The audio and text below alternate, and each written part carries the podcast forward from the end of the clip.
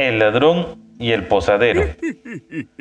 Un ladrón alquiló un cuarto en un hotel y se quedó un tiempo con la esperanza de robar algo que debería permitirle pagar su cuenta. Cuando ya había esperado algunos días en vano, vio al recepcionista vestido con un nuevo y hermoso abrigo, sentado junto a la puerta.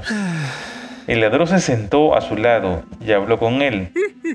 Cuando la conversación comenzó a decaer, el ladrón bostezó terriblemente y al mismo tiempo aulló como un lobo. El recepcionista preguntó, ¿por qué aúlla usted tan terriblemente?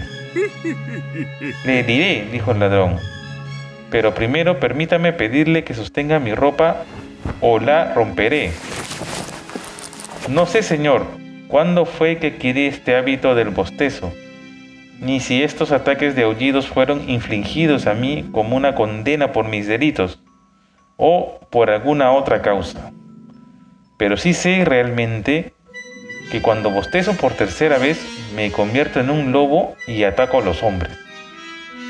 Con este discurso, él comenzó un segundo ataque de bostezo y otra vez halló como un lobo tal como lo hizo al principio. El recepcionista, habiendo oído su historia y creyendo todo lo que él le dijo, se puso enormemente alarmado y, levantándose de su asiento, intentó escapar. El ladrón lo sostuvo por un lujoso abrigo y le suplicó que se detuviera diciendo, por favor espéreme señor, y sostenga mi ropa, o la romperé en mi furia porque me convierte en un lobo.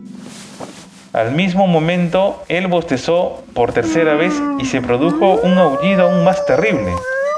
El recepcionista, realmente asustado, no fuera a ser que él sea atacado. Dejó su nuevo abrigo en las manos del ladrón y corrió tan rápido como podía hacia adentro del hotel por su seguridad. El ladrón entonces se largó con el abrigo y no pagó la cuenta. Y no volvió nunca más a la posada. Moraleja. La mentira es la herramienta preferida de los estafadores y delincuentes.